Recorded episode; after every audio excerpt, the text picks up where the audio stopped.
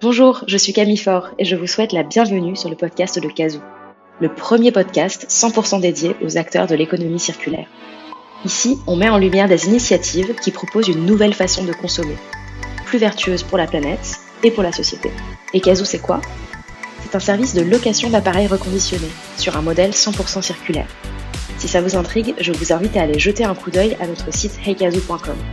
h Allez-y, c'est parti.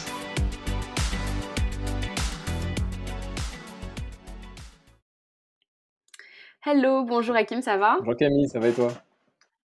Ouais, super. Écoute, euh, je suis très contente qu'on échange aujourd'hui. Euh, je te le disais euh, quand on s'est parlé là, il y a deux semaines en préparant l'épisode que j'étais très admirative de ce que vous aviez construit en seulement cinq ans. Bah, cinq ans, c'est à la fois beaucoup et pas beaucoup quoi, pour une startup. Mais voilà. Il y a plein plein de sujets que j'ai envie d'aborder parce que en fait, le premier truc qui m'est venu à l'idée euh, avant de te, parler, c'était à la fois que j'ai l'impression que ça tombe sous le sens, et en même temps, euh, bah, il y a plein plein de choses qui devaient être hyper compliquées pour le lancer. Euh, la première chose, c'est qu'il y avait quand même plein d'alternatives déjà existantes. il y avait le Bon Coin, il y avait des, associations, même des, la marketplace sur Facebook, enfin des tas de choses, quoi. donc ça c'est le premier point que j'avais envie d'aborder, comment vous avez envisagé le marché, comment vous êtes positionné, comment vous êtes différencié? Euh, après, le deuxième point, c'était un peu que tu nous racontes les étapes, parce que c'est pas le tout d'avoir une bonne idée, on le sait tous, c'est après de bien exécuter, donc c'est de comprendre bah, quels ont été les, les choix que vous avez faits, les arbitrages, comment vous êtes développé euh, pour, que, pour que ça soit ce que c'est aujourd'hui. Et puis le troisième point, c'est peut-être faire un petit focus sur le modèle économique, euh, parce que le fait de monétiser l'audience, je pense que c'était un des sujets que vous aviez en tête au démarrage, mais déjà rien que ça, c'est pas évident, déjà premièrement. Et puis je sais qu'aujourd'hui, vous vous développez aussi avec des solutions pour les pros. Enfin voilà, c'est des sujets que je trouve hyper intéressants et euh, que je serais ravie d'aborder avec toi aujourd'hui, si tu en es d'accord. Avec plaisir. Donc voilà, on a un gros programme. Ouais, je vais cesser de monopoliser la parole et je vais te proposer d'abord de, tout simplement te présenter, présenter le, euh, présenter qui. Pas de problème. Bah, écoute, merci de me recevoir, c'est très cool. Alors écoute, moi je, bon voilà, je m'appelle Hakim, j'ai 38 ans, j'ai cofondé Give avec un ami, Florian, il y a 6 ans maintenant. Donc l'application a 5 ans, mais voilà, il y a eu une petite année de battement, de, tu sais, de, de tests, d'MVP, etc. Et Give, en fait, c'est euh, une application de dons euh, d'objets et de nourriture entre particuliers. Alors, c'est majoritairement des objets, parce que c'est plus de 90% de ce qui est posté. Euh, donc, pour faire un, raccourci très, très, très, très, très, très bref et voilà, quelque chose de, très synthétique, on est le bon coin du gratuit, ou du moins, c'est notre ambition. Et, et voilà, et aujourd'hui, donc après 5 ans, donc là on fait vraiment les 5 ans, c'est vraiment notre, on est vraiment dans, notre mois anniversaire, donc on en est très content. On est à 3,5 millions d'utilisateurs inscrits euh, dans, l'application. Donc c'est un usage qui est très applicatif. Hein. Nous, on a à peu près 95% de notre audience qui utilise le service en mobile. Euh, et on, a passé aussi au printemps, là, les, euh, là, on arrive gentiment à 16 millions de dons qui ont été postés dans l'application. Donc ça commence à faire du volume, donc c'est plutôt chouette. Euh, c'est hyper impressionnant. Sachant que c'est Ça représente combien par jour du coup si... enfin, ce que tu dis 16 millions, ça paraît énorme. Et du coup, euh... je sais pas, ça fait combien de personnes par jour qui déposent un objet euh... En fait, on a, on a, on a... non, non, non, c'est pas du tout une question piège, mais on, a, on a un petit chiffre qui est encore plus fou, mais qui en fait, qui a l'air impressionnant, mais, mais qui à mon avis peut être encore plus explosif. Si tu veux, chez nous, c'est un don toutes les trois secondes en volume.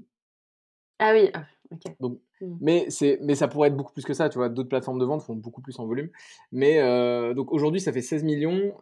en fait, pour te donner un peu de, de, perspective, en fait, on a eu une phase d'accélération qui a quand même été assez, euh, assez, euh, assez forte là sur les, les, on va dire les deux dernières années. parce que pour te donner une idée, sur les voilà, 2000, 2020, c'était à peu près 3 millions et demi de dons postés, et rien que 2021, c'était presque 8. Ok. Ah oui, donc vraiment, une, euh, vous avez atteint un, comment on appelle ça, un, point d'inflexion. Ouais, donc on a, presque, on a presque doublé tous les ans, si tu veux, en nombre de dons. Je suis pas sûr qu'on respecte cette règle cette année parce que le focus a un petit peu changé. Et euh, euh, et il y a toujours, alors évidemment, tous les dons sont acceptés de ça, peut-être qu'on rentrera un peu plus dans le détail, mais là on va chercher un peu plus de, peut-être des catégories aussi plus spécifiques, aussi liées à notre modèle économique et, et, les objectifs qu'on s'est fixés. Mais voilà, on est donc aujourd'hui, on est sur ce trend aller mensuel d'à peu près 700 800 000 dons qui sont postés tous les mois et à date seulement par des particuliers. Justement, ça va être un point qu'on va aborder parce qu'on va, on, est en train d'ouvrir la plateforme aux pros. Excellent. Et alors du coup, si on revient sur un peu la genèse de l'idée, quand vous avez créé Give, enfin je l'évoquais un peu en intro, c'était un peu provoque, je suis désolée, mais le côté, enfin voilà, finalement il y avait déjà des plateformes qui permettaient de faire alors certes aussi de façon monétaire, mais aussi de façon gratuite. Sur le bon point, tu peux donner comme tu peux vendre. Euh, vous, euh, vous pensiez à quel type de persona? Pourquoi est-ce que vous dites qu'il y a de la place pour créer euh, une, une, application de don C'est voilà, ça vient d'où et, Alors en fait, sur, toutes les plateformes qui étaient en tête, l'usage existe, mais l'usage c'était un sous-usage. Si tu veux, sur le bon coin, oui, tu pouvais donner, mais c'était, il n'y avait pas de catégorie dédiée. Tu pouvais même pas mettre d'annonce à 0 euros. Il fallait soit rien mettre, soit 1 euro.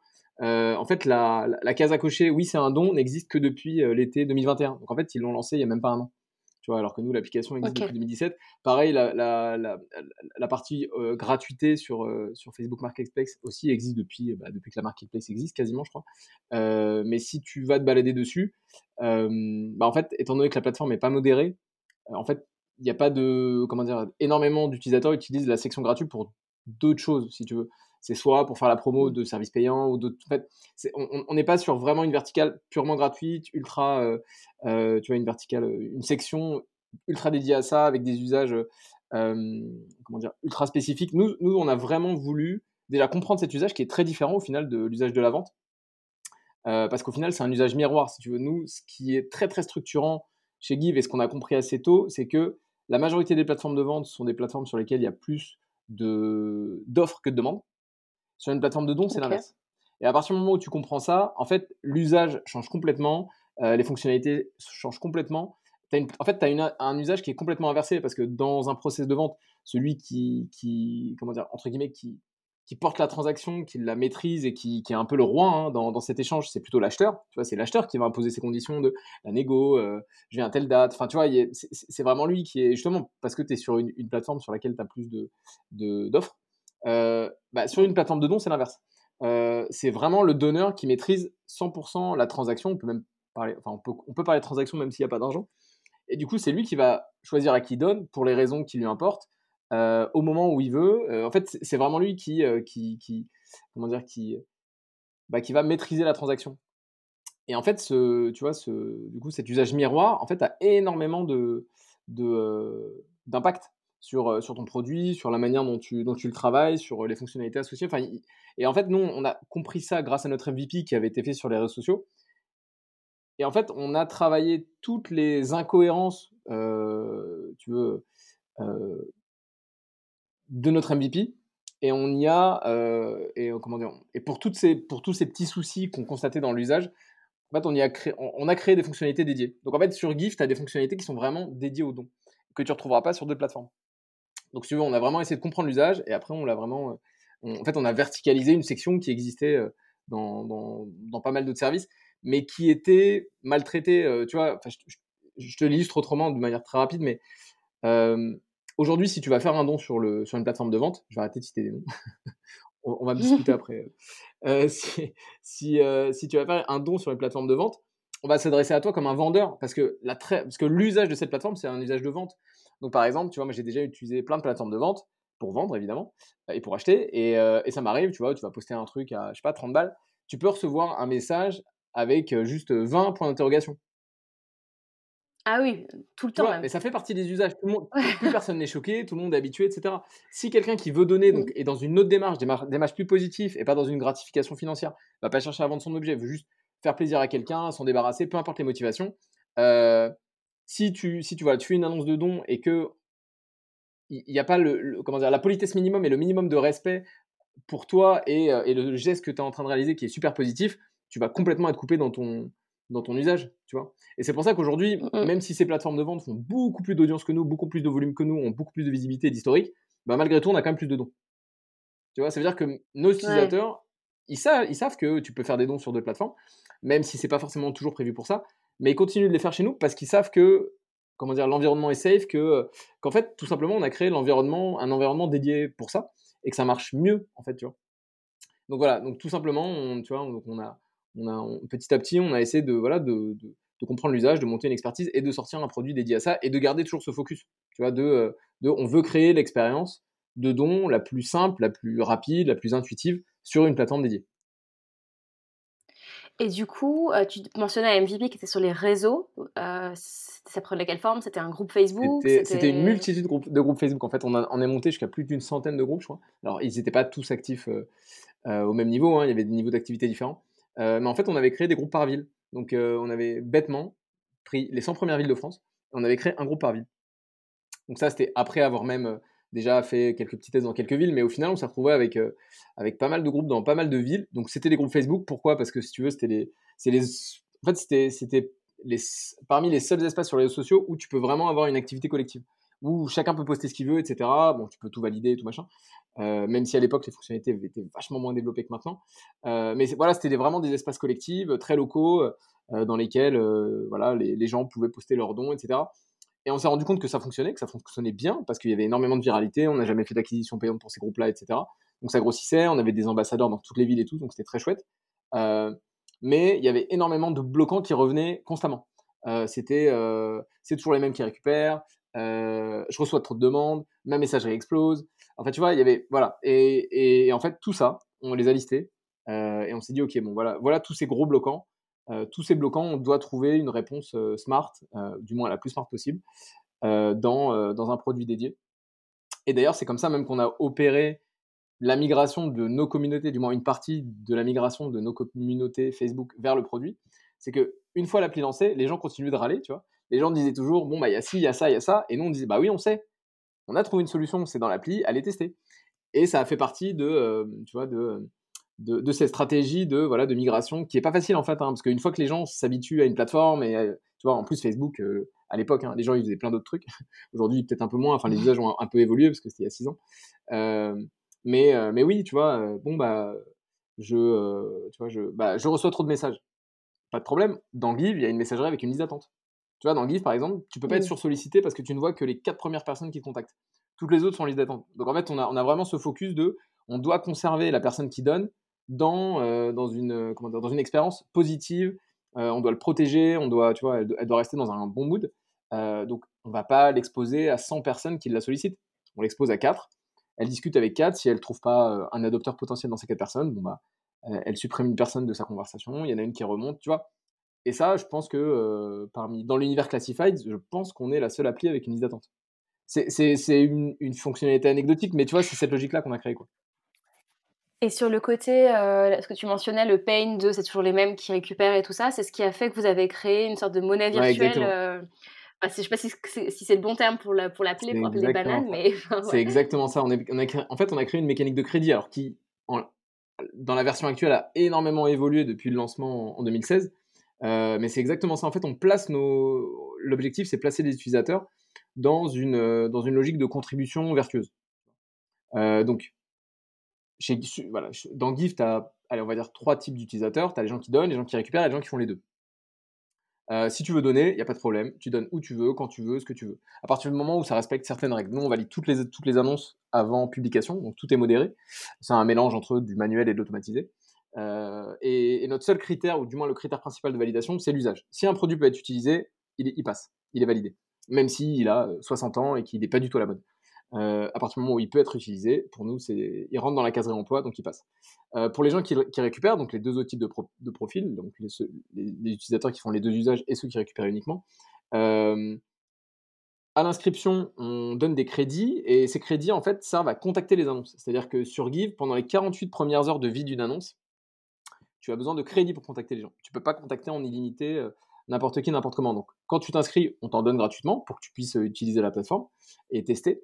Euh, et puis après, pour continuer d'utiliser la plateforme et, euh, contacter d'autres personnes qui donnent, bah, on te demande d'être contributeur. Donc, soit tu es contributeur parce que tu fais des dons toi-même et à chaque fois que tu fais un don, bah, on te recrédite deux bananes parce que nous, du coup, c'est des bananes.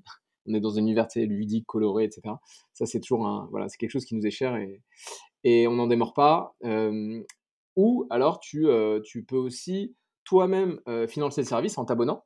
Euh, et là, on a un abonnement qui coûte entre 4,99€ par mois sans engagement ou 24,99€ à l'année. Et là, c'est nous qui te donnons alors plusieurs fonctionnalités de confort plus des crédits. Ok. Donc voilà, donc l'idée c'est pas de problème, c'est une plateforme ouverte. l'usage, l'usage, tout tourne autour du don, mais non seulement il y a des réalités économiques autour de l'utilisation de cette plateforme, c'est-à-dire que nous on n'est pas une asso, on n'a pas de sub, etc. Donc il a fallu que, voilà, qu'on, trouve un modèle pour, pour, pour, financer notre croissance.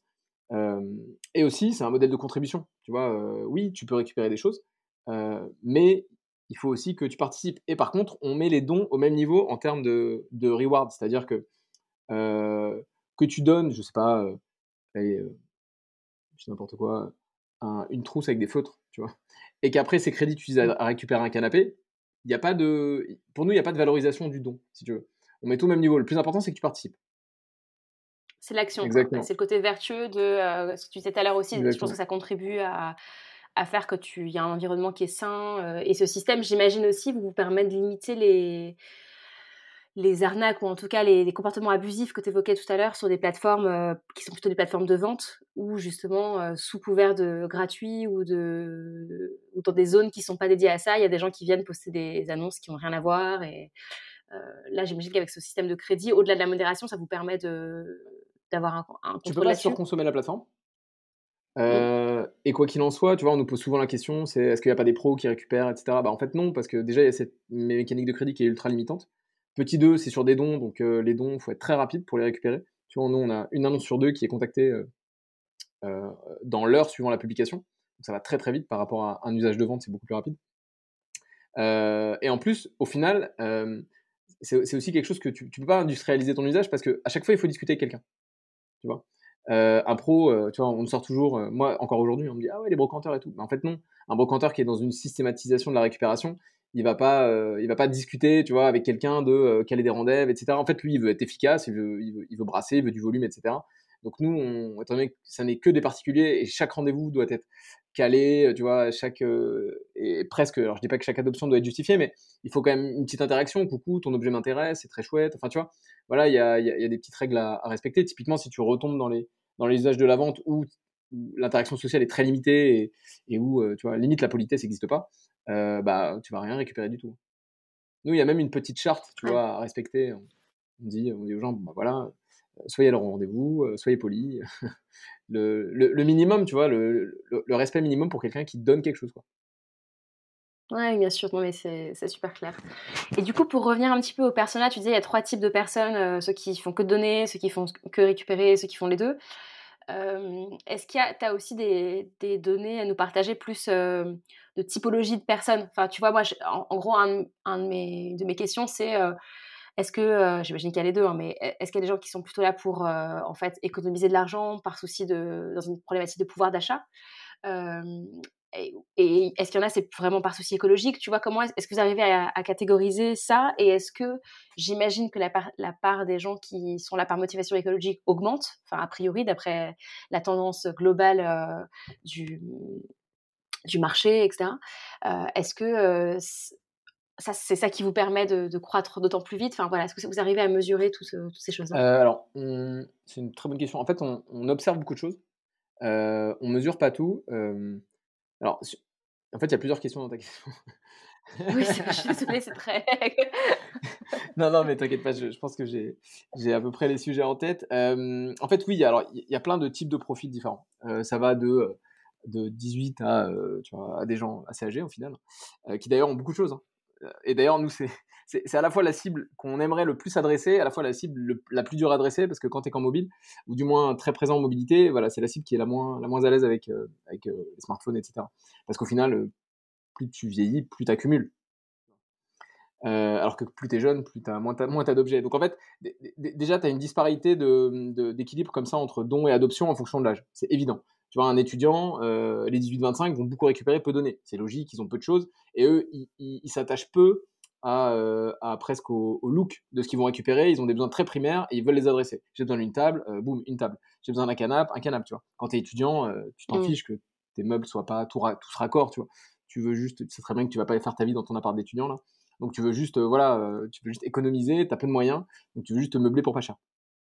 nous, le, cœur de cible qui, qui, est le plus actif, ce sont les femmes de 25 à 45. Alors, c'est la data qui parle, hein. c'est pas pour aller dans les clichés, mais euh, c'est vraiment des comptes de famille, si tu veux. En fait, à travers ces comptes de ces utilisatrices, on voit vraiment passer tous les objets du foyer. Tu vois, on voit les vêtements du conjoint, on voit les jouets des enfants, on voit des produits achetés, des fois même, même pas déballés, tu vois, des cadeaux, des, enfin, on voit énormément de trucs. Et on sait que derrière ces comptes, au final, il y a 3-4 personnes. donc ça, c'est notre cœur de cible. Mais après, voilà, on adresse des, des, profils ultra variés et c'est vraiment notre objectif. C'est pour ça que, tu vois, t'introduisais notre discussion un peu comme ça. C'est est-ce que c'est facile de faire simple? Non, bah non, c'est justement c'est compliqué de faire simple et c'est là toute la difficulté, c'est qu'il faut qu'on crée un produit, une expérience qui soit compréhensible et, et, sympathique et ludique pour quelqu'un qui a 18 ans et à la fois pour quelqu'un qui en a 60. Donc c'est pas toujours simple, on se creuse pas mal. et après en termes de, disparité sociale, alors ça aussi c'est un point super important. Nous, notre objectif premier, c'est le réemploi. On veut que 100% des objets qui soient donnés sur la plateforme trouvent un adopteur. Ça, c'est notre, notre, premier objectif. Après, euh, si, on, si, on, tire le trait, notre objectif à plus grande échelle, c'est que plus rien ne soit jeté. Tu vois. Tout ce qui a une valeur d'usage devrait pouvoir trouver une seconde vie. Et nous, on s'en rend compte qu'il y a eu 10 000, 10 000 objets par, euh, par mois au tout début, aujourd'hui euh, 800 000. En fait, on est toujours sur les mêmes ratios de demande. Tu vois. Donc on se dit, bon, bah, quand on aura 8 millions, pareil, il y aura, en fait, il y aura, on trouvera toujours preneur pour quelqu'un qui, pour quelque chose qui est gratuit, qui a une valeur d'usage localement. Euh, donc ça, c'est important. Donc notre vrai focus, il est sur l'emploi. Après, euh, ces objets, ils vont à plein de personnes différentes. Évidemment, ils vont à des personnes euh, qui recherchent un, qui sont des fois en situation de forte précarité. Donc c'est vraiment presque de, l'essentiel pour eux. Euh, on a des gens qui cherchent juste, tu vois, qui sont pas forcément dans des situations financières difficiles, etc., qui cherchent juste, voilà, un petit bonus de pouvoir d'achat. Tu vois, aujourd'hui, c'est un, sujet d'actu ultra fort, le pouvoir d'achat. et puis on a des gens aussi qui sont juste dans une logique de de bah, je vais moins consommer, mais qui ont les moyens, tu vois. Nous, on adresse tous ces, ces types de populations-là, et quoi qu'il en soit, on n'a pas vocation à faire de la discrimination sur les adoptants parce que nous ne donnons pas, euh, nous n'imposons aucune motivation au don. C'est-à-dire que si toi tu donnes pour te débarrasser, très bien. Le plus important, c'est que tu donnes. C'est que, c'est que tu donnes une seconde vie à ton produit. Et après, tu donneras à, euh, à la personne euh, de ton choix. Tu vois, si c'est la, la personne qui t'a contacté le plus rapidement parce que ton objet doit partir vite je dis n'importe quoi, peut-être parce que tu déménages le lendemain et que voilà, il faut absolument que ton canapé parte dans la soirée, bah ça c'est ton objectif, bon bah c'est, ça reste louable, tu vois, c'est très positif. Tu donnes une seconde vie à ton produit. Si par exemple tu es du toi dans, dans, ton, dans, ton, utilisation de la plateforme dans une logique beaucoup plus solidaire, bah oui, tu vas prendre plus le temps de, discuter avec les gens, de voir pourquoi ils récupèrent, etc. Et bah, tu vas creuser des infos sur, sur et les gens vont t'en donner aussi. ça fait partie des bénéfices de, la plateforme, c'est que tout est confidentiel. Euh, c'est juste la discussion entre deux profils, parce que tout le monde est logué pour pouvoir échanger. Euh, et, la messagerie est intégrée, donc il n'y a jamais de redirection vers les boîtes mail, etc. toute l'expérience se fait euh, dans l'application. Et donc, tu as deux personnes qui vont discuter, voilà, de manière complètement anonyme ou pas, hein, parce que des fois, elles se connaissent, elles ont déjà fait des adoptions, donc elles se retrouvent. et ça, c'est quelque chose qui plaît aussi beaucoup. Tu vois, c'est, on a beaucoup de témoignages de gens qui disent, oui, alors, entre guillemets, je roule pas sur l'or. Et, voilà, j'ai besoin de m'équiper, mais j'ai pas les moyens, mais je me sens pas légitime à aller vers des assos. Ou Enfin, tu vois. Donc en fait, il y a énormément de cas de figure, mais nous, notre, notre seul objectif, c'est de devenir une plateforme du réemploi ultra référente. Tu vois. Euh, et, ce réemploi peut avoir beaucoup de rebonds, tu vois, dont un rebond solidaire. Euh, mais nous, c'est très très mmh. difficile de, de, le de le de, de, de Après, je pense que c'est aussi votre force justement euh, de, de, de... On flèche pas les dons. Je sais pas si tu vois ce que je veux dire. Oui, non, mais c'est ça, c'est de ne pas positionner le don, c'est-à-dire qu'en fait, de, de, le rendre hyper neutre finalement. Enfin, en fait, de le de l'intégrer, de, de rendre l'acte facile, mais sans qu'il soit associé soit à un don euh, euh, caritatif, mmh. parce que du coup, ça, ça, le ça, ça, le catégorise finalement aussi, ou inversement, pour la personne qui bénéficie du don, euh, le fait qu'il soit euh, hyper neutre, au final, euh, il permet de, comme tu dis, de, gens qui se qui s'autocensureraient finalement du fait d'aller d'aller bénéficier d'un produit gratuit dans une association. Bah là, en fait, ça devient quelque chose qui est pas culpabilisant, c'est pas le mot, mais même honteux. ou enfin voilà, donc il y a un côté. Et pareil sur la nourriture, positif, je pense. la, la nourriture, c'est exactement ça.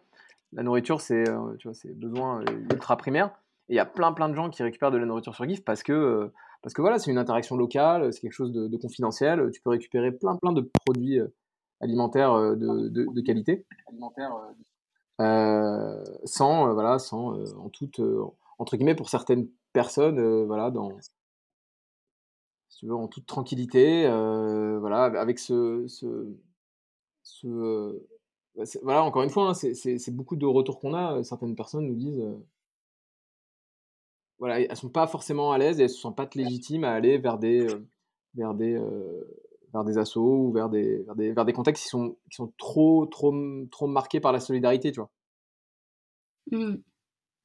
Ouais, je comprends. C'est vachement intéressant.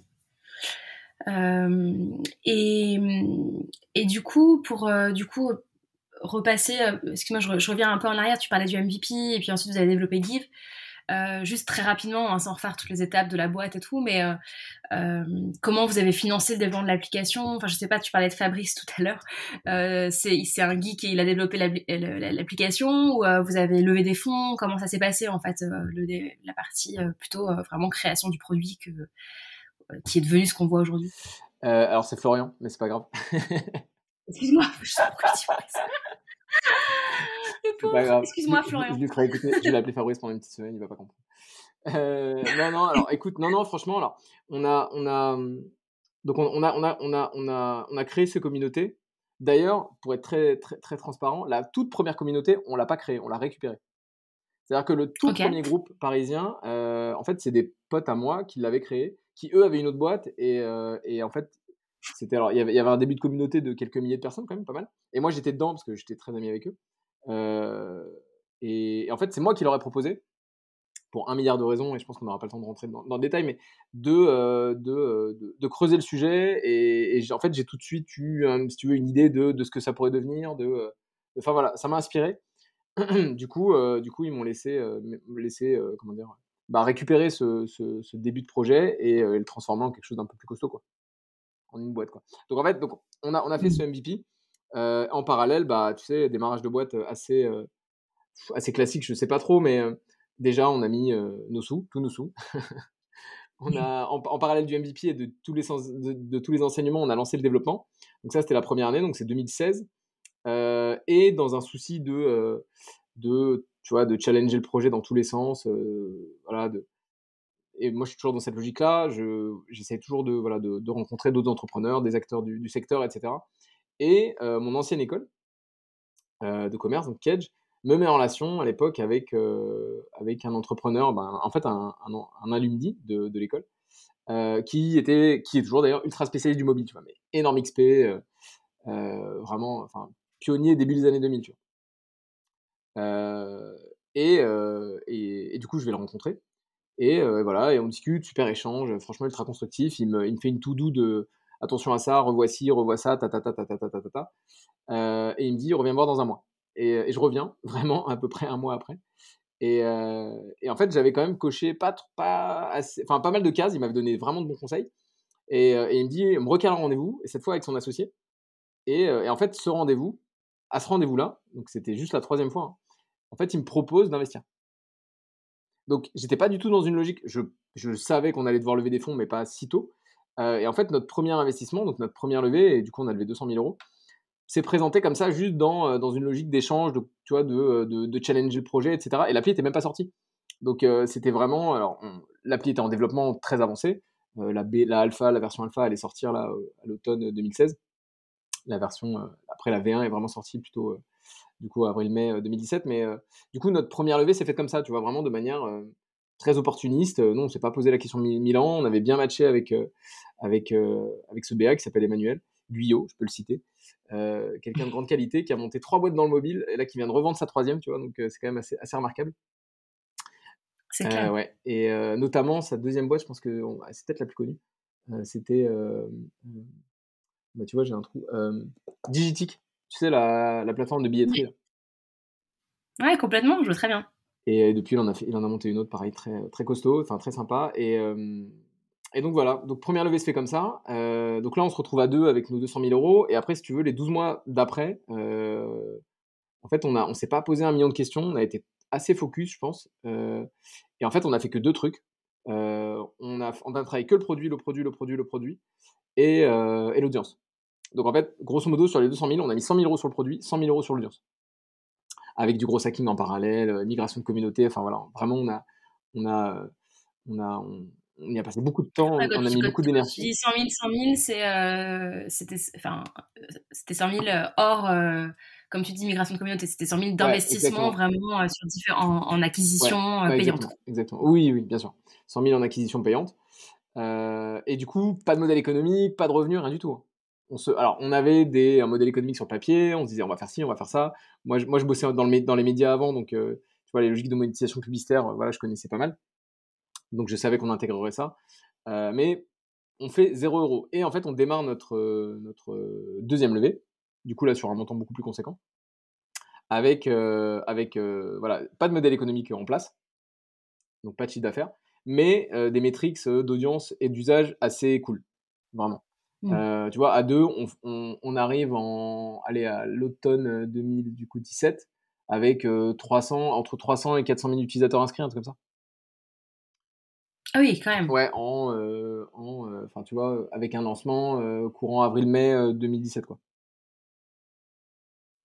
Et là-dessus, tu arrives à mesurer, parce que donc il y avait ces, ces, communautés que vous avez entre guillemets migrées, enfin en tout cas vous êtes appuyé pour pour amorcer la, la pompe, enfin même si ça n'a pas été, j'imagine, du jour au lendemain.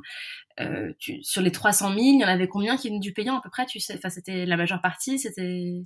Sur les 300-400 000 inscrits, je dirais une bonne moitié. Ouais. une, bonne, moitié, mais tu avais quand même. En fait, si tu veux, on se retrouve à l'automne avec une plateforme qui tourne, tu vois?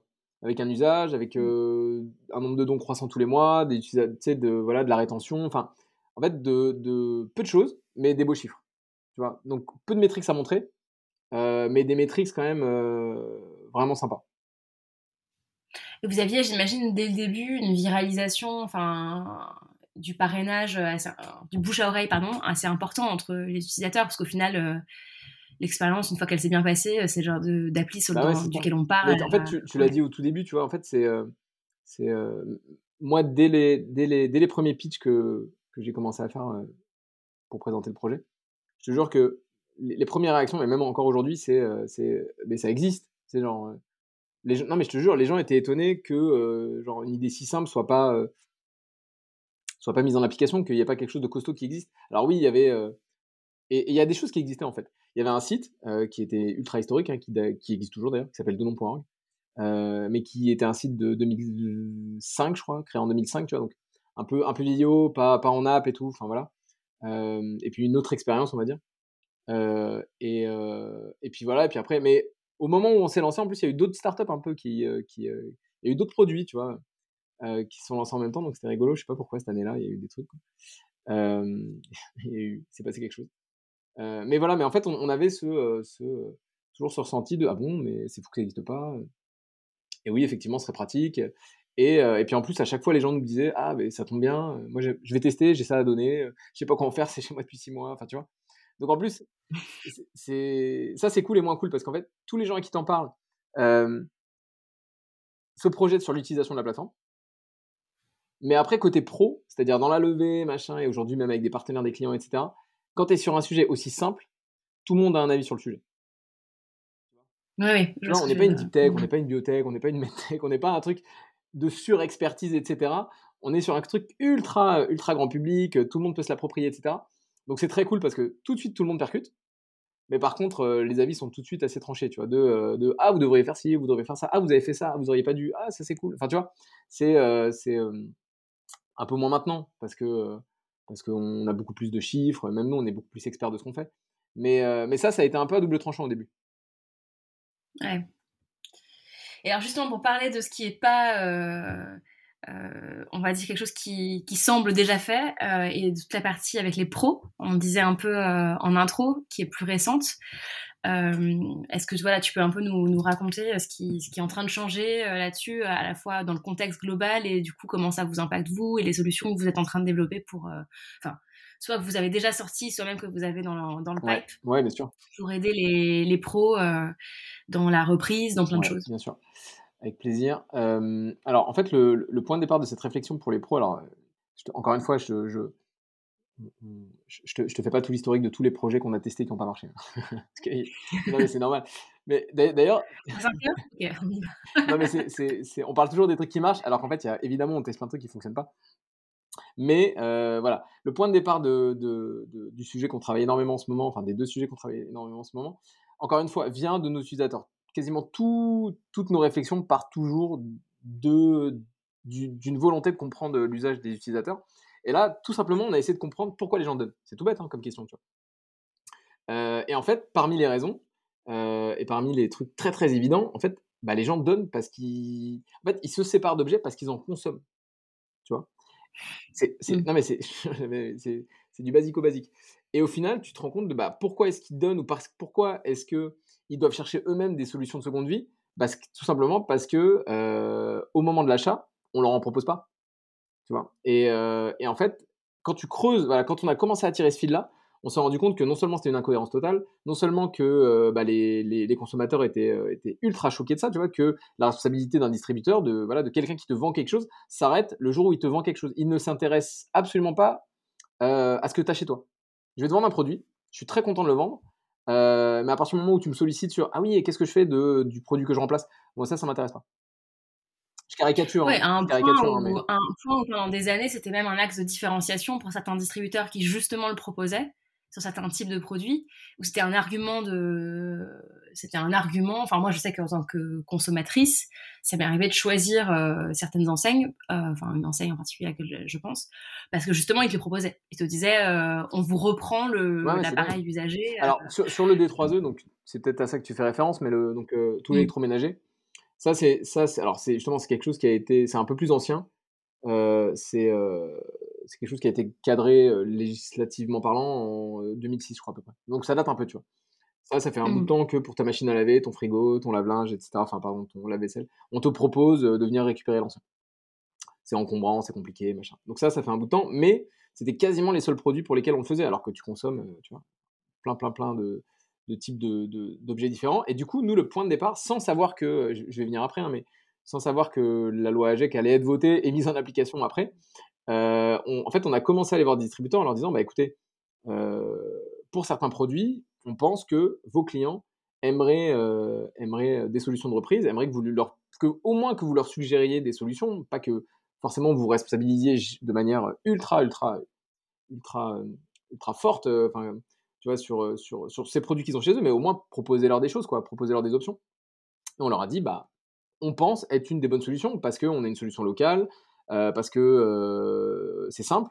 On voit que à peu près tous les types de, euh, de, profils sont assez l'aise sur la plateforme et peuvent l'utiliser. Et surtout, c'est rapide. C'est-à-dire que vous, vous, ne mettrez pas votre client dans, une, dans un process qui est long, qui est, voilà, qui est douloureux, qui est, qui est compliqué, etc. Non, il poste une annonce, dans l'heure, il va être contacté. Et il va juste avoir quelqu'un qui va arriver avec un sourire jusqu'aux oreilles et lui dire bah merci c'est trop cool j'en cherchais un depuis deux ans j'exagère mmh. hein, mais mais, c'est un peu ça l'idée. Et en fait, ils ont pas mal accroché. Et du coup, en parallèle de ces débuts de discussion et, du coup des expérimentations qu'on a commencé à lancer en 2019 avec, euh, avec des Cdiscount, des Auchan, euh, euh, des Made.com, etc. Bah au final, oui, le hasard fait bien les choses. Il y a la loi AGEC qui a été votée et qui a été mise en application là au 1er janvier, le 1er janvier dernier, donc 1er janvier 2022, et qui maintenant contraint les distributeurs à proposer des solutions de reprise pour certaines verticales de produits, dont les meubles. Mmh. Donc aujourd'hui, cette solution qu'on a commencé à expérimenter il y a maintenant euh, plus de deux ans, bah, on la commercialise. Euh, donc on est en discussion avec pas mal de distributeurs et en fait, l'idée c'est d'intégrer le don euh, comme une solution de reprise et du coup de l'intégrer, tu vois, de l'intégrer dans à la fois en magasin, à la fois en digital, dans les dans les dans les funnels clients. Donc à des mmh. moments clés, te dire oui, je vais pouvoir te reprendre ton ton, enfin je vais pouvoir te proposer des solutions de reprise pour pour, euh, pour ton produit existant. Donc, soit le transport, c'est ce que font beaucoup ou ce que vont être contraints. Euh, tu vois, ce que, enfin, c'est une des contraintes qui, qui forcément maintenant leur, leur a imposé, euh, enfin, qui a imposé à beaucoup de distributeurs. Donc, c'est très carboné, c'est très coûteux et c'est pas non plus très efficace.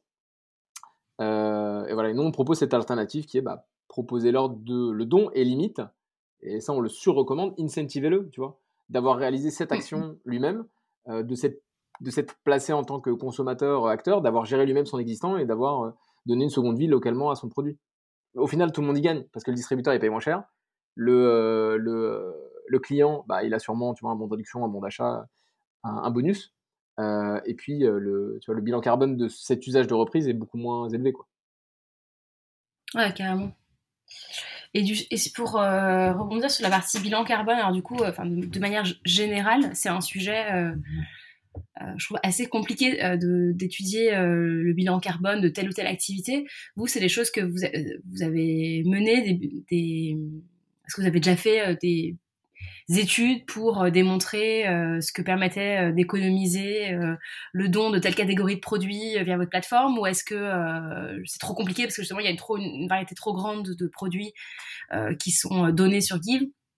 Est-ce que c'est un sujet que, de réflexion pour vous ouais, c'est, oui, c'est un, un, gros sujet, on travaille dur dessus. C'est pas simple, c'est un sujet complexe. Euh, pour l'instant, on l'a travaillé un peu de manière indépendante, tu vois, en se basant sur des études, sur parce que tu as quand même beaucoup de chiffres dispo maintenant, tu vois, l'ADEME, etc. Et là, on est en train de, de voilà, on, est en pleine recherche de, justement de partenaires très experts là-dessus pour affiner euh, justement l'économie carbone en fait de chaque don. Aujourd'hui, on a un chiffre qui est très grossier, qui est vraiment à la louche, qui est de à peu près 35 kg euh, de, carbone économisé pour chaque don posté. Alors c'est une moyenne. Hein. Aujourd'hui, tu vois, chez nous, il y, a des, pianos, des canapés, des caravanes de temps en temps, et aussi des pots de confiture. Donc c'est vraiment une moyenne mais, je pense qu'on ne tombera pas loin de ça. Tu vois, donc là, voilà, là parmi les challenges, c'est évidemment de, faire une évaluation beaucoup plus positive de, cet impact. Évidemment, pour nous, ce sera, on va l'utiliser à deux niveaux, hein, ça va être un argument commercial gigantesque.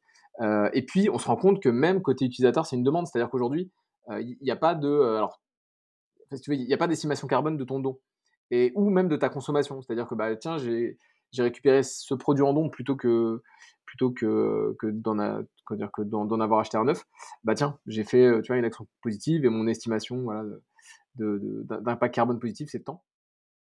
Donc voilà, donc on est en plein dessus, euh, mais en fait c'est un sujet oui qui est, euh, qui est complexe et plus tu as de volume et plus tu as de disparité de produits, plus c'est c'est complexe. Mais on va y arriver. Je pense que cette année on va arriver sur quelque chose de, très d'assez précis. Mais déjà ce 35 kg, on est assez on est assez à l'aise avec parce qu'on va quand même bien bien creuser. C'est vraiment une moyenne. Ok. Hyper intéressant. Euh, et donc du coup, euh, excuse-moi, du coup j'ai fait une aparté sur l'impact carbone pour revenir euh, rapidement sur la partie pro. cette solution que vous proposez, tu le disais un petit peu dans le funnel, c'est à la fois une solution digitale pour, enfin voilà, sur le site e-commerce national du distributeur, et c'est aussi une solution retail magasin. du coup, vous leveragez votre bah, votre ancrage local et le côté natif de, de, la localisation euh, de proximité dans, dans, dans l'appli, c'est ça? C'est des solutions un magasin. C'est exactement ça. Alors, nous, quoi qu'il en soit, le, le, la, finalité toujours, est toujours, la finalité est toujours la même hein, pour le client. C'est toujours télécharger l'application et poster son produit, son objet, tu vois. Euh, après, l'idée, c'est euh, en fonction de, de, de l'endroit ou du moment où il a l'information, effectivement, on lui amène différemment. Euh, en magasin, c'est pas très compliqué. Ça vient des vendeurs, des forces de vente. Il y a un peu de, tu vois, il y a un peu de communication à faire. Et puis après, quoi qu'il en soit, même aujourd'hui, quand tu achètes en magasin, il y a énormément de suivi, soit qui se fait, euh, euh, comment dire, par mail, soit par SMS. Et nous, les logiques d'incitation à la, reprise par le don et à la création d'un don sont les mêmes. Donc, franchement, il n'y a, a, pas de frein. Hein. Aujourd'hui, on parle avec des enseignes qui sont soit, tu vois, Made, je te parlais de Made. Made, c'est une enseigne qui est à 99,9% mmh. digitale, quoi ils ont, ils ont quelques points de vente, mais c'est même pas des points de vente, c'est des showrooms. Tu vois, donc, euh, et aujourd'hui, c'est euh, le c'est l'acteur chez lequel on est le plus intégré. On est intégré en France et même au UK, donc ils nous ont même permis de développer une audience à Londres, tu vois, majoritairement. Donc c'est cool, euh, parce que grâce à eux, on commence à avoir un peu d'audience à l'international. On en avait un petit peu, mais là, c'est vraiment un accélérateur, parce que le, le plus dur pour nous, c'est d'aller chercher de la, de la supply, des dons, tu vois, pas de la demande. Donc là, c'était un bon vecteur. Et là, ça fait même pas un an. Si on arrive à la, à la première année finalisé avec eux et on est déjà à plusieurs milliers de meubles euh, qui ont été donnés, tu vois.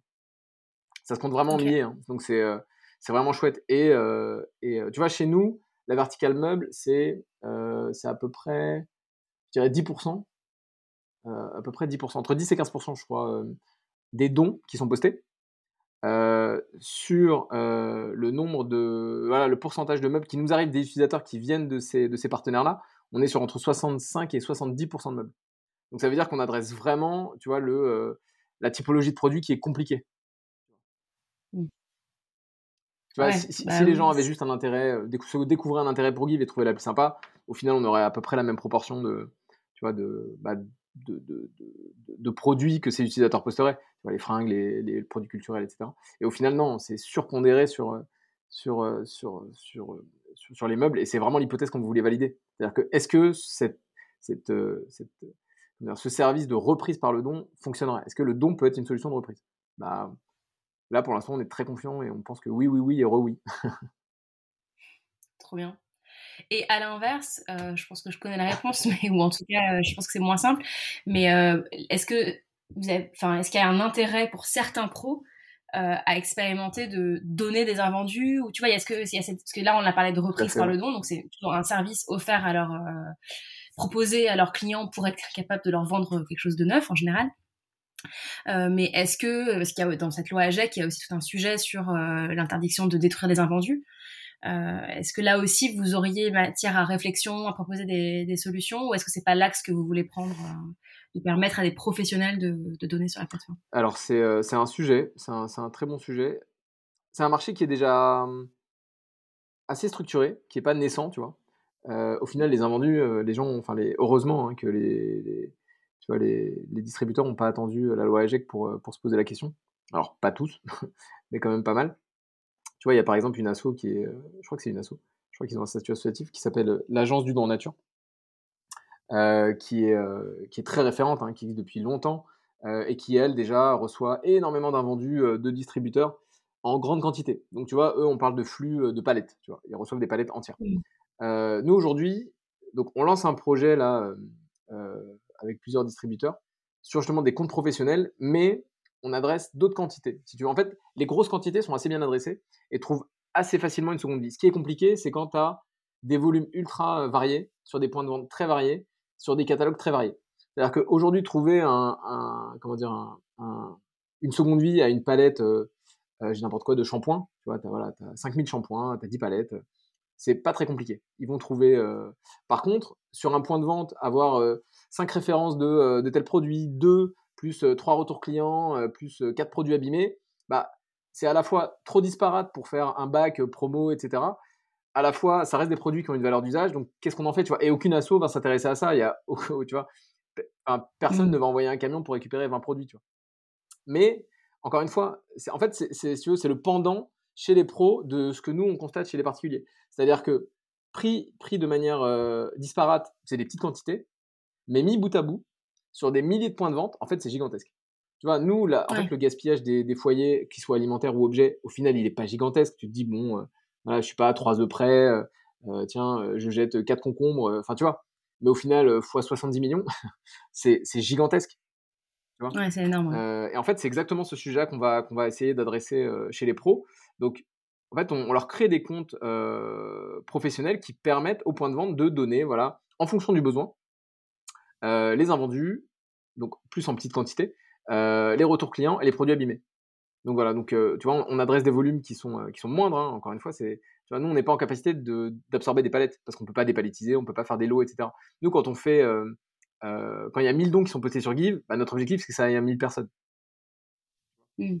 Ce qui n'est pas le cas du, du, don nature. Le don nature, enfin l'agence du don nature va avoir un gros don d'une boîte qui va aller peut-être splitter en plusieurs assauts, mais ça va quand même être des gros lots donc voilà, c'est ça qu'on adresse. Donc on a déjà fait quelques tests et là on va continuer les tests au printemps et à l'été. Euh, et l'idée, voilà, c'est de permettre à des points de vente. Donc tu vas avoir la, jardinerie du coin, je sais pas, le magasin de meubles, même des épiceries, enfin voilà, mais plutôt des, enseignes, hein, parce que on se rend compte que c'est plus les chaînes qui ont ces, sujets-là. En général, les petits magasins indépendants, eux, savent déjà ont très peu d'invendus et savent les gérer de mmh. manière, euh, de manière euh, beaucoup plus, comment dire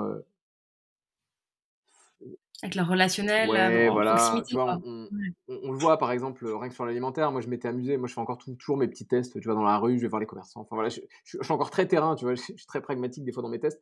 Et j'étais allé voir, il y a deux ans, je me posais la question justement sur l'alimentaire, voir si on n'avait pas un truc à jouer euh, euh, sur bah, des comptes pro, mais sur l'alimentaire. Et, je suis allé voir des boulangeries, des traiteurs, des machins. Au final, tu te rends compte que les gars, oui, ils ont des invendus, mais ils en ont très peu que soit ils ont déjà des copains, soit des assos locales à qui donnent. En fait, ils, se sont déjà débrouillés, tu vois, ils ne ont pas attendu pour, pour gérer le sujet. Soit ils vont le filer, euh, tu vois, euh, ça t'est peut-être déjà arrivé, tu vois, t'arrives tard à la boulangerie, on va tiens, tenez, ma petite dame, mon petit monsieur, prenez ce petit truc-là. Le mec sait qu'il va le gâcher et plutôt que ça, il va te le donner pour, pour te fidéliser. Tu vois, c'est le petit geste ultra sympa. Euh, ou le magasin de fringues pareil, tiens, je vous mets la petite paire de chaussettes cadeau. Enfin, tu vois, c'est voilà, c'est des petits, ils transforment ça en geste commercial ou alors ils te soldent ça. Enfin voilà, ils, savent se débrouiller, tu vois. Il y a très peu de, très peu de, assez peu de destruction, je pense en tout cas. Par contre, euh, sur voilà, sur des, des, plus grosses enseignes, c'est un peu plus compliqué. Donc voilà, donc nous, et en fait l'idée c'est, bah voilà, ce compte pro, bah, tu peux le localiser, il peut donner localement, tu sais que ça, va adresser que, bah, au final, des gens qui habitent proches, qui sont peut-être déjà clients, tu vois, donc ils vont aussi avoir une, meilleure image hein, de cette enseigne qui donne des produits. Elle leur en vend tout le temps, mais là, elle va, aussi leur en donner. et puis, on sent qu'il y a aussi une petite évolution dans l'état d'esprit des, distributeurs, que, parce que ce, sujet, nous, ça fait longtemps qu'on en parle. Et il y a encore quelques années, il y avait cette crainte de ah bah non, je vais pas proposer des produits d'occasion ou faire des dons, ça va cannibaliser mon offre, tu vois, de produits neufs. Bah au final, ce sujet-là, j'ai l'impression qu'ils en reviennent un peu tous. Aujourd'hui, tu as, maintenant plein de magasins dans lesquels tu as de la seconde vie.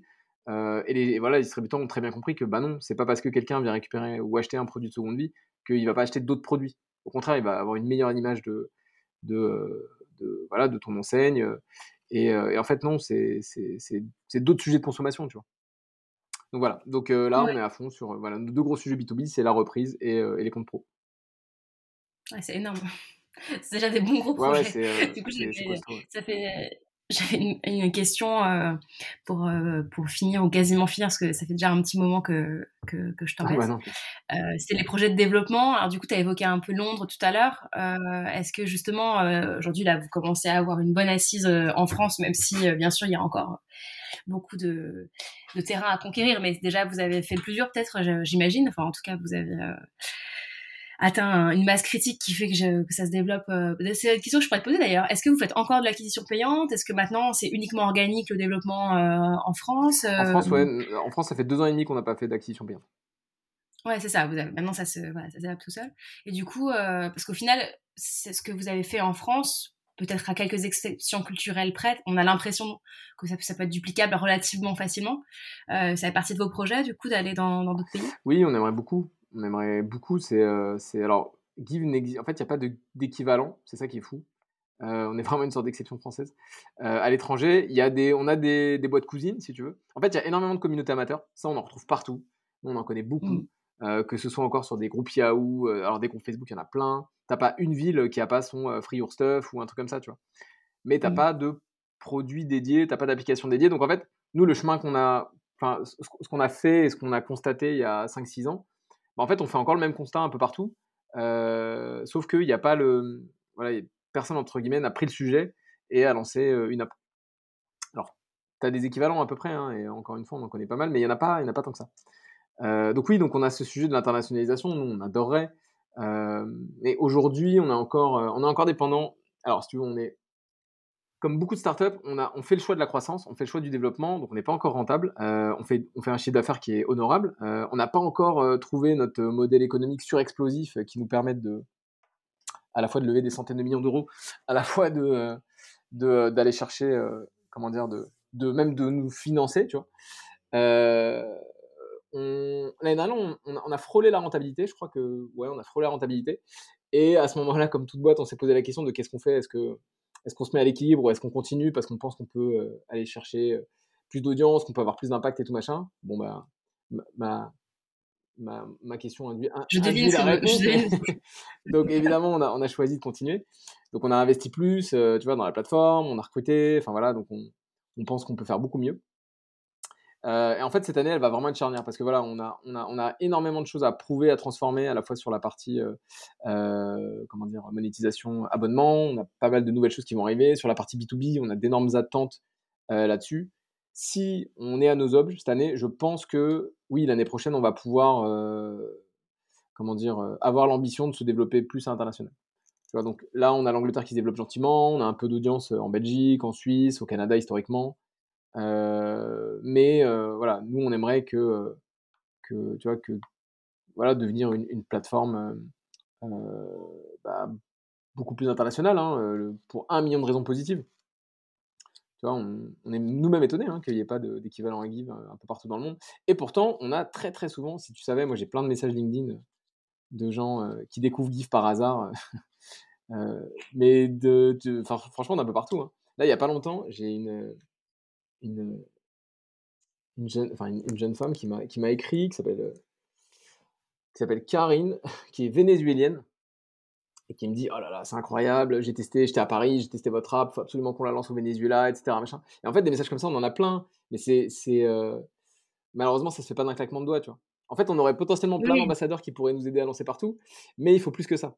Tu vois, il faut, il faut nous euh, libérer de la bande passante, des ressources. Enfin voilà, aujourd'hui on est tout petit, hein, ça tu, tu m'as pas posé la question, mais je te donne l'info, mais on n'est pas nombreux, on est 17 tu vois, dans, dans la boîte. Donc euh, c'est à la fois très cool parce que c'est assez de ressources pour, euh, pour, pour, bah, voilà, pour, pour faire tourner l'activité, pour, pour croître, pour avoir de la croissance, mais au final c'est pas de temps. Tu vois, non, non, c'est sûr. Pas beaucoup.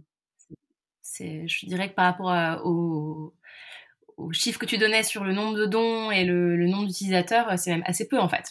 Bah, c'est, pas c'est aussi pour ça qu'on a frôlé la rentabilité l'année dernière. ouais, mais trop bien. Enfin, c'est cool. Oui, parce que forcément, tu te dis euh, à la fois, euh, vous avez une forme de playbook sur ce que vous avez fait en France sur le déploiement, et puis l'application, elle serait sans doute sensiblement la même dans d'autres langues, mais il y a forcément des, des, petites subtilités que tu connais que une fois que tu te lances dans un, dans un pays qui a forcément des je sais pas, des, culturellement, des choses qu'il faut que tu adaptes un petit peu, ne serait-ce que traduire, en fait, rien que ça, euh, c'est déjà un sujet. Euh, enfin, voilà. Mais il y a, en fait, le, on a fait quand même quelques tests, tu vois, l'usage, ça reste un, nom, un usage qui est quand même assez universel. Contrairement à la vente, où tu as énormément de spécificités culturelles sur le paiement, sur le, enfin voilà, sur le, comment dire, les, les, codes, tu vois, d'une transaction. Sur le don, ça va. On a même testé jusqu'en jusqu'en Russie à l'époque, en 2017. Euh, parce qu'on avait une stagiaire qui était russe et elle, tenait absolument à faire un test à Moscou, etc. Et on l'a fait et au final les gens, ça a très bien marché. Donc on avait traduit l'appli en russe. On avait même dû changer de nom, parce qu'ils comprenaient pas trop le délire GIF. Mais, euh, mais on l'a testé, tu vois, et au finalement les métriques c'était les mêmes. Donc on, voilà, on est assez, assez confiant sur le fait que l'usage est assez universel et qu'on pourrait se déployer euh, partout. mais il y a un truc qui est quand même assez game changer dernièrement, c'est que alors déjà il y a deux choses. Nous on lance pas des pays, on lance des villes, tu vois. C'est ça le. Oui. Ça, mmh. complexifie déjà le truc. C'est-à-dire, il faut lancer des localités. Euh, parce que ton offre, elle n'est pas, elle est pas globale. Tu vois euh, euh, si on a un million de dons dans un pays, mais que c'est des poches de 10 dons par ville, il se passe rien.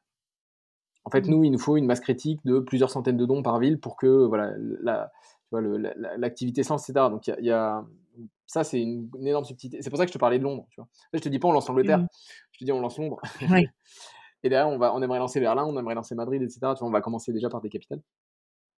Euh, et, euh, et, après, le deuxième sujet, c'est que bah, pourquoi on a réussi à Londres? C'est parce que c'est la première fois qu'en fait, on a euh, trouvé un moyen de créer de la supply sans nous aller la chercher avec de l'acquisition payante. C'est-à-dire que là, on lance Londres et on crée de la supply sans. Alors maintenant, on en a mis un tout petit peu pour justement là pour aller chercher de la demande, mais on a eu tout de suite des dizaines, voire des centaines d'annonces postées parce que bah, les, les, clients de Made à Londres, enfin au UK, mais majoritairement à Londres, bah, en fait, ont aimé le concept et ont commencé à poster des dons. Et c'est la première fois depuis la création de la boîte qu'on s'est retrouvé avec une app avec des dons et personne pour les récupérer. Ouais, c'est l'inverse de toute problématique de démarrage. Exactement. Et du coup, cette logique, tu vois, de s'appuyer sur les distributeurs pour en fait proposer à leurs clients de donner leurs produits existants, en fait, on sait que là, on a craqué un petit truc. Parce que du coup, ça y est, en fait, on a un moyen de générer de la supply quali en plus, ultra quali. Franchement, tu devrais aller voir le, le feed à Londres, c'est je trouve ça assez hallucinant. Il y a vraiment que des, que des objets de dingue et tout. je déménagerai pas à Londres pour autant, mais. Euh... ouais, c'est dingue, je te jure, il y a que des trucs de dingue. Euh... Parce qu'en plus, à Londres, euh, petite parenthèse, mais les encombrants sont payants. ah, mais ce qui explique peut-être ah, d'ailleurs aussi. C'est ultra game changer. Euh, ah bah ouais. En fait, à Londres, ton canapé, si, si tu. C'est ce que j'allais te dire. Je, je, me suis dit, je vais arrêter de l'embêter avec mes histoires de ça existe déjà, mais euh, effectivement, j'allais te dire, un de vos concurrents principaux, euh, en tout cas à Paris, euh, enfin, les grosses villes, c'est les encombrants en fait, ah parce qu'il y a ce côté.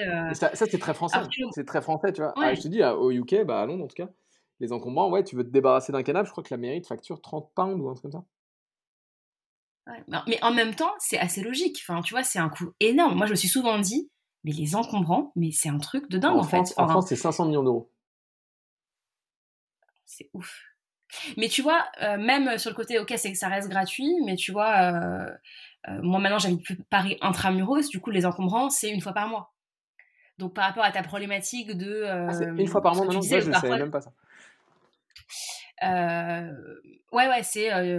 ça dépend de là où tu habites dans la ville. Enfin voilà, il faut des, des, tournées, tu vois. Mais en gros, tu sais que c'est genre, je n'importe quoi, le premier mercredi du mois, il y a les encombrants qui passent. Donc c'est pas du tout le même système qu'à Paris où tu as une plateforme, tu dois déclarer, etc. Ah oui, d'accord. Mais tout ça pour dire que, que, du coup, ça, même dans, du fait que c'est gratuit, euh, ça donne quand même un avantage euh, énorme euh, à Give versus encombrant parce que imagine moi j'ai besoin de me débarrasser comme tu dis d'un canapé parce que j'en achète un nouveau juste après le passage aux encombrants, bah, je vais pas attendre un Bah ouais. mois avant de, de mettre mon canapé aux encombrants. Donc, euh, en effet, euh, le côté instantané de l'appli euh, garde quand même son intérêt.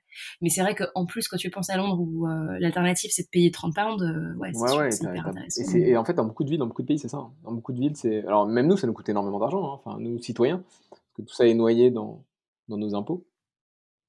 Oui, c'est juste qu'on s'en rend pas compte. ça, mais même. on paye.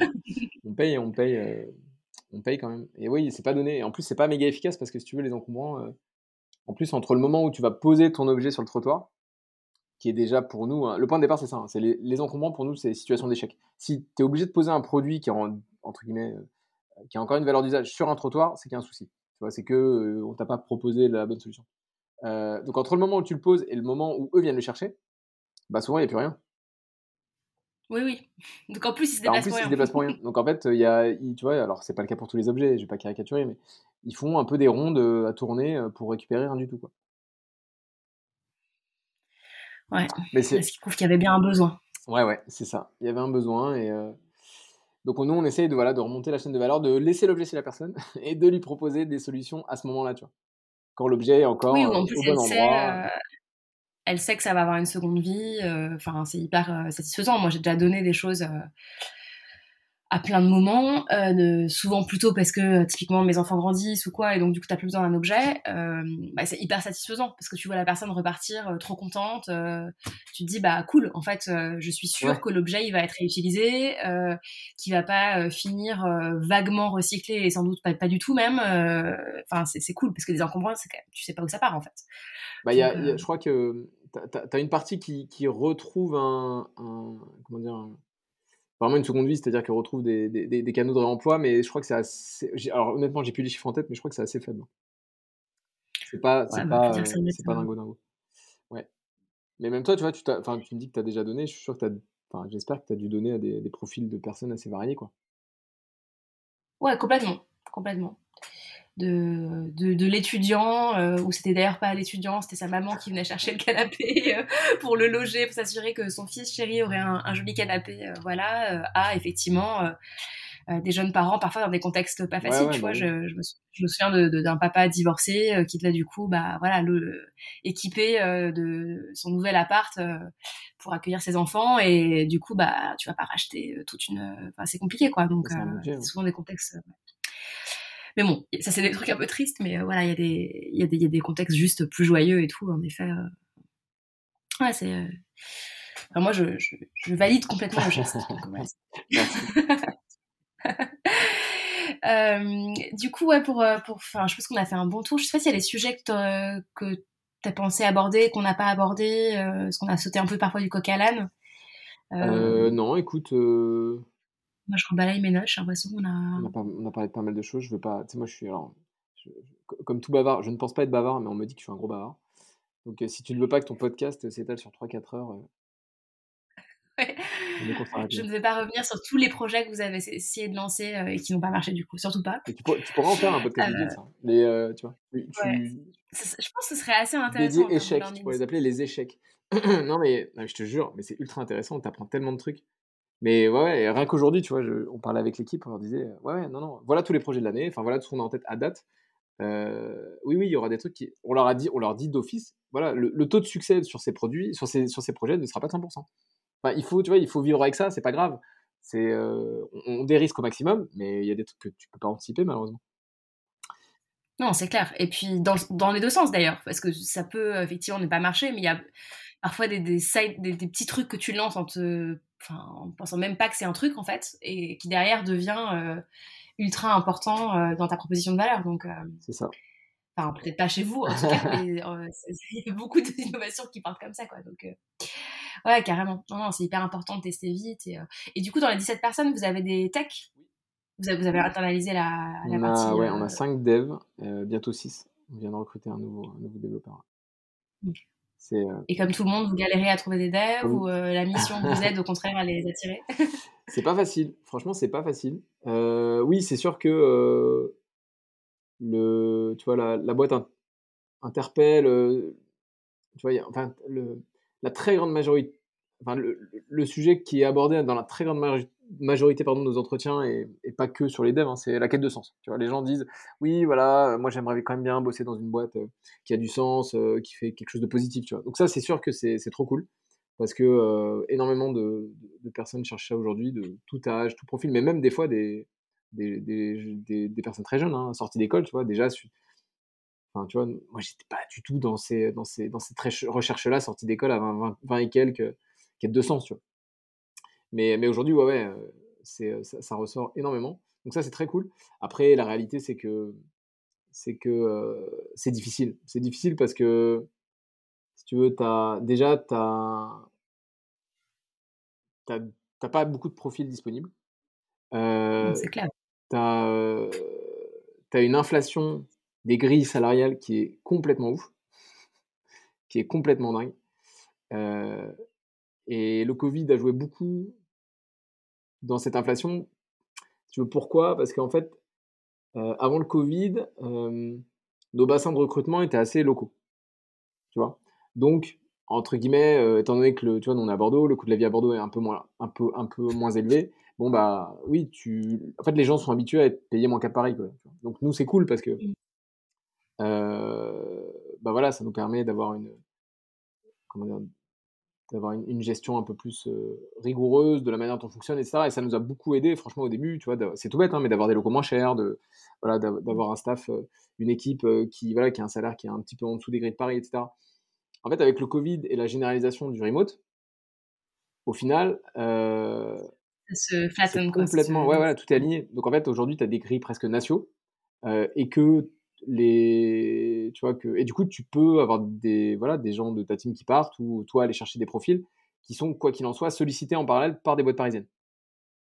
Mmh. Avec du coup des salaires. Avec des salaires parisiens. Donc euh, donc donc oui, tu es, es, en concurrence.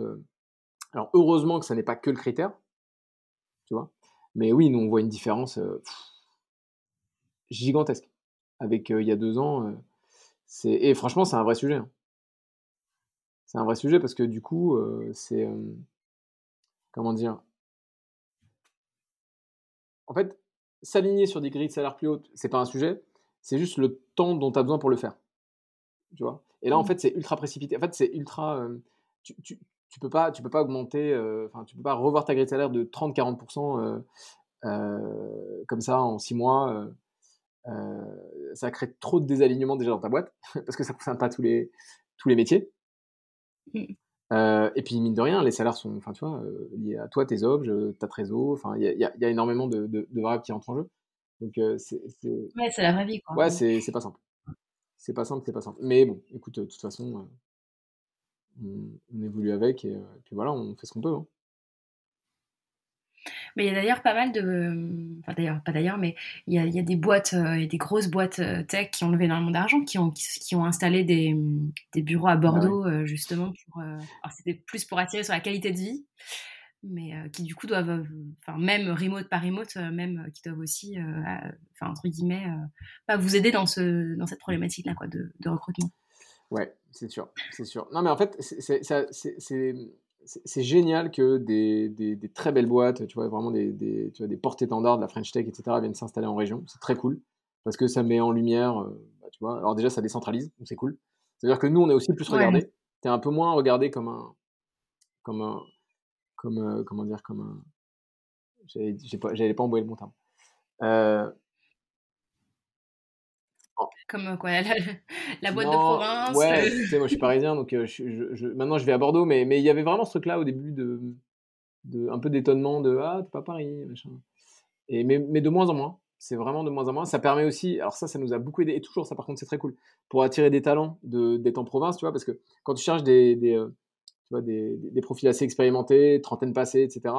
Bah oui, entre guillemets, c'est tu vois souvent des jeunes parents, bah, ils recherchent un cadre de vie plus sympa, moins stressant, moins de, moins de transport, euh, tu vois, plus vert, tu vois, à Bordeaux c'est trop cool, le climat est très chouette.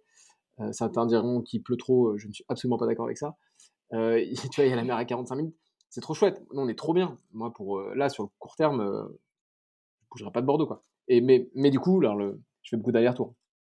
Je suis quasiment à Paris toutes les semaines, tu vois. mais, Mais non, non, on a, on a un cadre de vie. Écoute, de toute façon, il n'y a pas, il y a pas d'écosystème parfait. Euh, Bordeaux, ça évolue très très bien. Il, ça, tu vois, toutes les boîtes que tu évoques, il y en a plein. Hein. Il y a eu BetClick il y a quelques années. Maintenant, il y a Mano Mano, il y a Back Market, il y a plein, plein, plein, plein de boîtes qui, qui, euh, qui s'installent, qui, euh, qui attirent le regard. Donc, c'est trop cool. Tu vois, on, regardons plutôt le côté positif. Alors, oui, ça fait un peu augmenter les grilles. Bon, bah, tant pis. oui, mais ça fait aussi venir. Enfin, moi, je suis assez convaincue au global que. Euh, parce que quand tu parles, tu, tu, tu, mentionnes ces profils un peu type, tu vois, tu passes la trentaine, tu veux justement te mettre un peu au vert, aussi dans le cadre d'arrivée d'enfants ou quoi. Souvent, il y a aussi cette problématique de euh, que fait le conjoint. Et le fait de créer un écosystème plus dynamique au global, certes fait monter la compète, mais le rend aussi plus attractif tout court parce que euh, avant tu avais cette problématique où souvent, enfin moi j'ai l'impression il y a ouais même encore cinq ans, euh, quand je vois des couples d'amis qui ont pu quitter Paris pour aller que ce soit à Lyon, à Nantes, à Bordeaux, enfin voilà, il y avait toujours cette problématique de il y en a un qui trouve un boulot et puis l'autre euh, qui galère un peu, qui sont souvent restent à Paris et fait des allers-retours euh, en négociant du télétravail. À l'époque, c'était pas aussi simple que ça l'est maintenant. Euh, donc je pense que c'est quand même bénéfique, enfin, parce que euh, du coup c'est plus simple pour euh, pour tout le monde de, de, de trouver des jobs intéressants dans un lieu de vie qui plaît à tout le monde. Enfin voilà. C'est exactement ça. Je pense aussi que de toute façon il faut absolument décentraliser. Bah, le, le, full remote a beaucoup joué. Hein. Maintenant voilà quelqu'un qui trouve localement, si si, si, son ou sa conjointe peut être en full remote, nous c'est ce qui s'est passé avec avec une personne qu'on a recrutée l'été dernier. Son, son, conjoint a toujours pas changé de job, il est en full remote, il monte un peu à Paris de temps en temps, mais depuis l'année dernière quoi. Et ça se passe très bien. Hein. Donc, euh, non, non, il y a, je te dis, il y a, y a, voilà, y a plein de, y a plein de, d'aspects euh, positifs sur l'évolution de ces écosystèmes régionaux. Voilà, il n'y a, pas, y a pas que des aspects positifs, mais voilà, on ne peut pas tout avoir non plus, il ne faut pas rêver. Hein. Mais en tout cas, ça va dans le bon sens. Nous qui avons découvert, euh, tu vois, Bordeaux, on est venu s'installer en 2016. Ça, ça, déjà, la ville a énormément changé. alors, pour ceux qui y sont depuis 10 ans, je n'ose même pas imaginer. Parce que c'est une ville qui se développe énormément. Et puis, et puis oui, l'écosystème local a, évolué enfin, de manière incroyable. C'est trop chouette. Top. Euh, bah écoute, euh, pour euh, conclure cet entretien, j'aime bien poser en fin de, en fin d'interview, je pose toujours la même question. c'est s'il y a soit un livre, soit un podcast, ou une personnalité que tu aimes bien suivre, que tu aimerais recommander, partager ça peut être euh, business related ou pas du tout. Enfin voilà. Est-ce que euh, il y a un livre. Euh, c'est alors franchement, je, je suis pas un grand, je suis pas un grand lecteur, mais il y a un livre qui m'a énormément aidé. tout début de GIF, tu vois, parce qu'en fait, j'ai, tu vois, j'ai, comme beaucoup d'entrepreneurs, j'ai essayé hein, de lancer des projets, de faire des trucs et tout, avant, de, avant d'arriver à GIF, et j'espère que j'en ferai encore beaucoup après. Et en fait, il y, a un bouquin qui m'a vraiment aidé à structurer euh, voilà, le, le, process de création, qui s'appelle La discipline entrepreneuriale, de Bill Howlett. C'est un prof américain euh, du MIT. Euh, et c'est un truc très, très terrain, très pragmatique. C'est vraiment le mode d'emploi de comment monter ta voiture. C'est trop cool. C'est en 24 étapes. Tu, vraiment, tu déroules le bouquin. Alors, tu peux pas le faire en une journée, hein, parce que si tu suis vraiment ce qui, ce qui te demande de faire, ça peut te prendre plusieurs mois. Moi, ça m'avait pris, ça m'avait pris du temps. Peut-être 2-3 mois, un truc comme ça. Euh, mais j'avais trouvé l'approche euh, vraiment très euh, ultra simplifiée, très accessible. Enfin, tu vois, c'est un truc qui m'a, je m'en suis rendu compte à ce moment-là, mais qui m'avait vraiment manqué. La discipline entrepreneuriale. Super intéressant. Et en plus, je trouve que le, comment dire, le, le, le terme discipline est important dans le, dans le, même la discipline, enfin, la discipline globale est assez importante dans, dans l'entrepreneuriat, tu vois. C'est, tu vois, la, la ah, régularité. tu vois ce que je veux dire? Ouais, je vois très bien. C'est, c'est en permanence un. c'est, à la fois des, des, des, carrières, t'es tellement libre en fait que il faut pas se perdre dans cette liberté quoi. Enfin, c'est important d'avoir euh, ses rituels, sa, discipline aussi pour, euh, pour avancer, garder le cap. Euh, et ouais, je... moi en tout cas, quand tu me dis ça, c'est ça qui me, qui, qui, que ça m'évoque. Ouais, tu vois, beaucoup de gens pensent que la, que comment dire, dans que l'entrepreneuriat et la création de boîtes et tout machin, c'est beaucoup de fulgurance, tu vois, c'est beaucoup de créativité, de machin. Alors qu'au final, c'est peut-être 1% de ça et, et c'est 99% de travail besogneux, tu vois, de, tu vois, très, euh, beaucoup de temps passé, beaucoup d'énergie, beaucoup de rigueur, etc. Et que, et que voilà, et plus t'es petit, plus c'est, plus important, quoi. Donc voilà, donc ça, ça m'a beaucoup plu. Peut-être que ça m'a plu à moi, ça plaira pas à d'autres, hein, mais en tout cas, moi, ça m'a beaucoup plu. Cette, cette méthode m'a beaucoup plu. Et je l'ai, je l'ai recommandé ah plusieurs fois et à chaque fois, on m'a dit, ah, c'était pas mal. Ouais, c'est cool. Non, mais c'est intéressant parce que des, des bouquins comme ça, t'en as des tonnes et, et c'est parfois difficile de faire le tri, donc top. Bon, bah écoute, merci beaucoup. Non, merci à toi. Merci pour ce partage. écoute, je pense qu'on a, on atteint près mon record de durée sur ce podcast, donc voilà. Tu vois, c'est factuel. Potentiellement, c'est peut-être que tu es un peu bavard, mais je le suis aussi, donc euh, voilà, ça n'est pas du tout de critique. C'était hyper intéressant. Je pense que c'est aussi que tu as, enfin voilà, il y, a un projet hyper riche et beaucoup de choses à aborder, donc euh, super cool. Euh, bah écoute, euh, à bientôt. J'espère qu'on se refera ça peut-être dans un an. Tu nous parleras de Madrid, Berlin, toutes les autres capitales et, et, villes que vous aurez développées. Peut-être ton deuxième podcast, les échecs ouais, peut-être mon deuxième podcast, euh, où je te donnerai des royalties sur, que, sur les 0 euros que je gagne par, par épisode. pour, pour m'avoir donné l'idée, quoi. Ouais, ça marche. Ok. si je le lance, tu seras le premier épisode. pas de problème. Bah, ouais, prévois plus de temps. C'est ça. 5 heures sur les échecs. ça marche. Allez, à bientôt. Salut. Merci à vous d'avoir écouté cet épisode en entier. Si vous aimez ce podcast, si vous avez envie que plein de gens entendent parler de toutes ces initiatives canon, vous avez le pouvoir de nous aider. Vous pouvez partager l'épisode à des amis, vous abonner sur votre plateforme d'écoute préférée, nous laisser une note 5 étoiles ou même un commentaire. Enfin, si vous avez des suggestions d'invités, n'hésitez surtout pas à nous écrire sur les réseaux, on adore ça. Je vous remercie de votre fidélité et je vous dis à très bientôt.